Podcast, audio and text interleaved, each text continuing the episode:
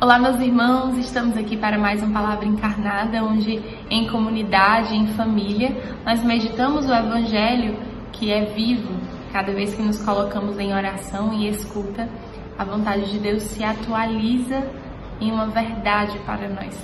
Então vamos pedir ao Espírito Santo que venha sobre o nosso coração, sobre o nosso entendimento, para que saibamos entender, compreender a voz que nos fala de Jesus por meio do Evangelho. Estamos reunidos em nome do Pai, do Filho e do Espírito Santo. Amém. Vinde, Espírito Santo, enchei os corações dos vossos fiéis e acendei neles o fogo do vosso amor. Enviai, Senhor, vosso Espírito e tudo será criado e renovareis a face da terra. Oremos, ó Deus que instruíste os corações dos vossos fiéis, com a luz do Espírito Santo, fazei que apreciemos retamente todas as coisas, segundo o mesmo Espírito e gozemos sempre de suas consolações. Por Cristo, Senhor nosso. Amém. Ave Maria, cheia de graça, o Senhor é convosco. Bendita sois vós entre as mulheres. Bendito é o fruto do vosso ventre, Jesus. Santa Maria, Mãe de Deus, rogai por nós, pecadores, agora e na hora de nossa morte. Amém. Vamos ao Evangelho que está em Mateus, do capítulo 5, do versículo 1 ao 12. Naquele tempo, vendo Jesus as multidões, subiu ao monte e sentou-se. Os discípulos aproximaram-se e Jesus começou a, a ensiná-los. Bem-aventurados os pobres em espírito, porque deles é o reino dos céus. Bem-aventurados os aflitos, porque serão consolados. Bem-aventurados os mansos, porque possuirão a terra. Bem-aventurados os que têm fome e sede de justiça, porque serão saciados. Bem-aventurados os misericordiosos, porque alcançarão misericórdia. Bem-aventurados os puros de coração, porque verão a Deus. Bem-aventurados os que promovem a paz, porque serão chamados filhos de Deus. Bem-aventurados os que são perseguidos por causa da justiça, porque deles é o reino dos céus. Bem-aventurados sois vós, quando vos injuriarem e perseguirem e mentindo, disserem todo tipo de mal contra vós por causa de mim. Alegrai-vos e exultai, porque será grande a vossa recompensa nos céus. Do mesmo modo, perseguiram os profetas que, vi, que vieram antes de vós. Palavra da salvação, glória a vós, Senhor.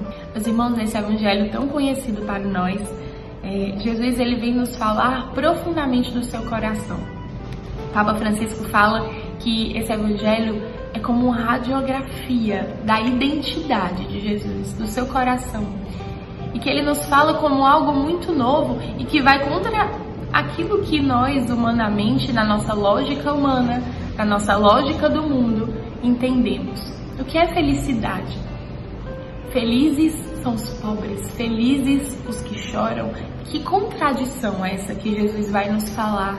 E como o ensinava aos discípulos naquele alto da montanha, nos ensina também hoje, como seus discípulos. Por isso, coloquemos os nossos ouvidos numa escuta muito sincera daquilo que ele, Jesus, fala do mais íntimo do seu coração.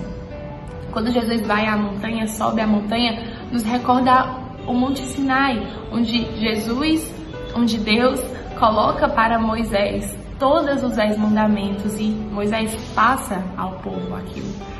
Quando Jesus sobe a montanha, nós também recordamos este Monte Sinai, mas dessa vez Jesus nos fala de novos mandamentos, podemos assim dizer. Não como uma lei a ser cumprida, mas dessa vez como algo tão íntimo do seu coração que só pode seguir aquele que muito ama. Pode seguir aquele que muito ama, porque vem da gratuidade de um coração disponível ao amor. Jesus vem falar de coisas que podem chocar, podem escandalizar aqueles que não amam, que não têm o coração fincado como uma âncora no coração de Deus. Que alegria é essa? a alegria daquele que não tem um olhar dirigido para as coisas do mundo, para as coisas passageiras, mas só pode sentir essa alegria. Aquele que tem um olhar fixo no céu, na pátria celeste, onde todos nós iremos.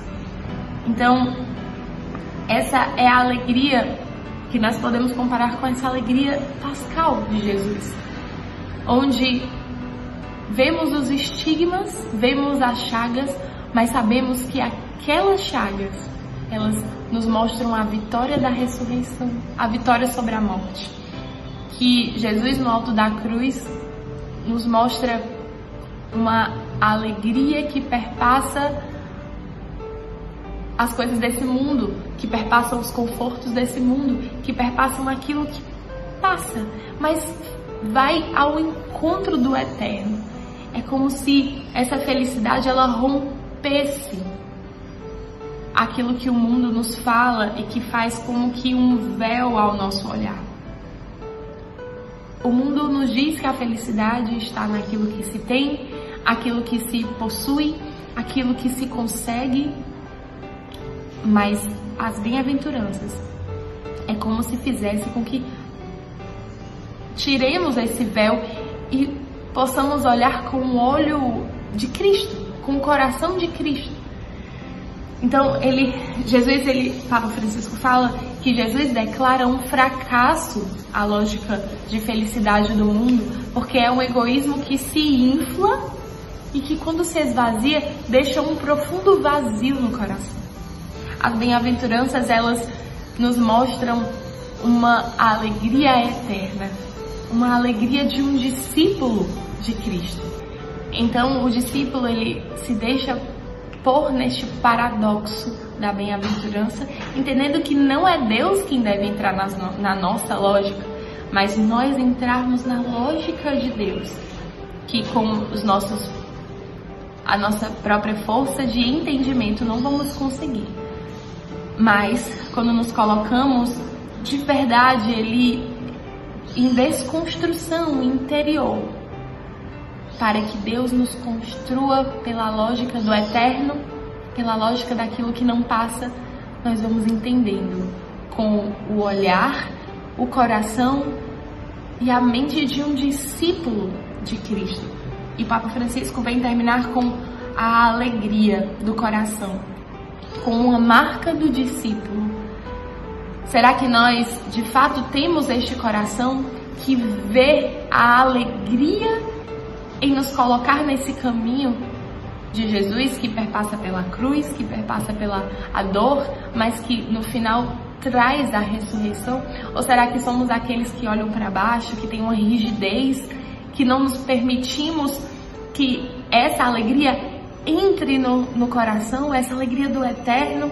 Será que somos aqueles discípulos que não têm essa disponibilidade de entender de fato o que é um discípulo? Ou será que nós vamos nos prendendo às leis antigas, onde eu tenho que seguir a risca, onde eu tenho que, por obrigação, seguir todas aquelas leis?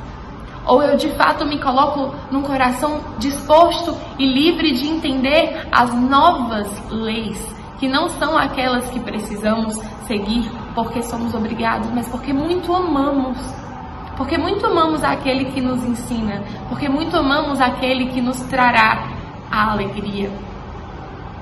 Todas as bem-aventuranças no final vêm com um motivo, ou seja, com uma recompensa para nós. O motivo do qual nós nos colocamos na, naquela dor que nos trará alegria. Mas na verdade, o verdadeiro motivo não são essas recompensas porque seremos consolados, porque teremos o reino dos céus, porque alcançaremos a misericórdia.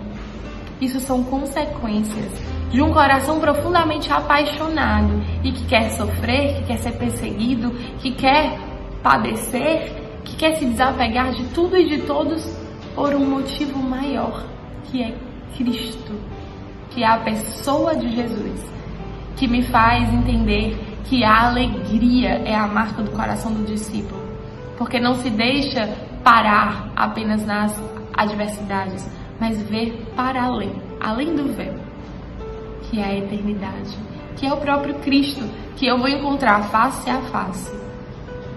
E que já antecipa esse paraíso aqui na terra quando eu vivo as bem-aventuranças. E por isso o Papa Francisco, para finalizar, nos traz alguns questionamentos. Tenho a disponibilidade do discípulo ou me comporto com a rigidez de quem se sente bem, de quem chegou lá?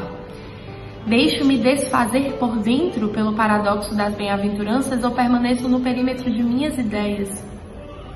E depois, com a lógica da bem-aventurança, para além das fadigas e dificuldades, sinto a alegria de seguir Jesus?